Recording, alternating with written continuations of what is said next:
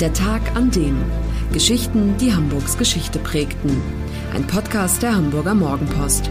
Gelesen vom Autor Olaf Funder. Der 3. Mai 1945. Der Tag, an dem die Cap Arcona sank. Am selben Tag, an dem die britischen Panzer über die Elbbrücken rollen und der Krieg in Hamburg zu Ende geht, kommt es in der Lübecker Bucht zu einer der größten Schiffskatastrophen der Geschichte.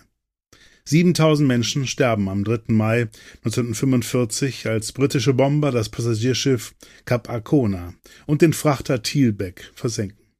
Die Piloten fallen auf einen Trick der SS herein. Sie glauben, dass es sich um Truppentransporte handelt. Dabei befinden sich fast ausschließlich Häftlinge des KZ Neuengamme an Bord.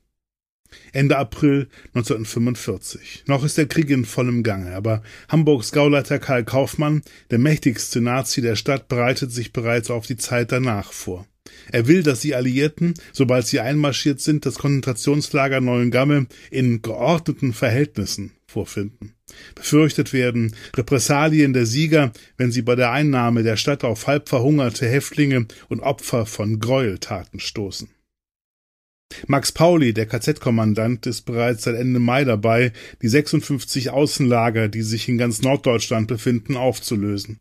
Gefangene werden ermordet, auf Todesmärsche geschickt und in andere Lager fern der Front gebracht. Es kommt zu furchtbaren Tragödien. Beim amerikanischen Luftangriff auf einen Gefangenentransport können bei Celle einige Insassen fliehen. Anschließend eröffnen SS und Hitlerjugend eine Treibjagd und töten 178 von ihnen. Am 13. April scheucht die SS bei Gardelegen 1000 Häftlinge in eine Scheune und zündet sie an. Wer flieht, bekommt eine Kugel in den Kopf. Genau eine Woche später, am 20. April, beginnt KZ-Kommandant Pauli nun auch damit, das Hauptlager aufzulösen. Spuren werden verwischt. Da alle Auffanglager schon völlig überfüllt sind, macht Gauleiter Karl Kaufmann den Vorschlag, 9000 Häftlinge auf Schiffen unterzubringen. Die Gefangenen werden in den Lübecker Hafen und von dort weiter auf den Luxusliner Cap Arcona und den Frachter Thielbeck gebracht. Dass die alliierte Luftwaffe diese Schiffe für Truppentransporte halten könnte, gehört zum Kalkül der SS. An Bord herrschen bald katastrophale Zustände. Halb verrückt vor Durst vegetierten die Häftlinge in ihren eigenen Exkrementen vor sich hin, so Detlef Garbe, der Leiter der KZ-Gedenkstätte Neuengamme. Die Zahl der Toten stieg von Tag zu Tag. Die Capacona war mit bis zu 7000 Häftlingen zeitweilig so überfüllt, dass 2000 wieder von Bord genommen werden mussten. Dann kommt der 3. Mai 1945. Gegen Mittag ereignet sich die Tragödie. 200 britische Flugzeuge der 2. taktischen Luftflotte beginnen ihren letzten Großangriff über der Ostsee. In der Kieler und der Lübecker Bucht machen sie Jagd auf Schiffe, mit denen sich deutsche Truppenteile abzusetzen versuchen. Dabei greifen die Taifun-Kampfflugzeuge auch die Capacona und die Thielbeck an. Der Fliegerstaffel ist nicht bekannt, dass sich KZ-Häftlinge an Bord befinden.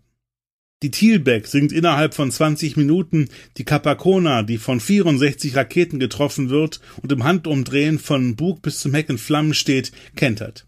In den unteren Decks und den Laderäumen spielen sich furchtbare Szenen ab. Dort sind die meisten Häftlinge eingesperrt. Wer es bis nach draußen schafft, springt ins eiskalte Wasser. Nur wenige überleben. Die, die nicht ertrinken, werden am Strand von SS und Marinesoldaten erschossen. Die Nazis erreichen also ihr Ziel. Als britische Truppen das Lager Neuengamme erreichen, ist es menschenleer. Sämtliche Baracken sind von Stroh und Unrat gereinigt, die Wände frisch gekalkt, Verräterische Gegenstände wie Galgen und Prügelbock sind verschwunden. Bilder des Schreckens wie in Bergen-Belsen, nämlich zu Skeletten abgemagerte Menschen und Leichenberge, bieten sich den britischen Soldaten hier nicht. Und doch, allein in den letzten drei Wochen haben 16.000 Häftlinge des KZ Neuengamme ihr Leben verloren, nur eben nicht im Lager. Das war der Tag an dem Geschichten, die Hamburgs Geschichte prägten.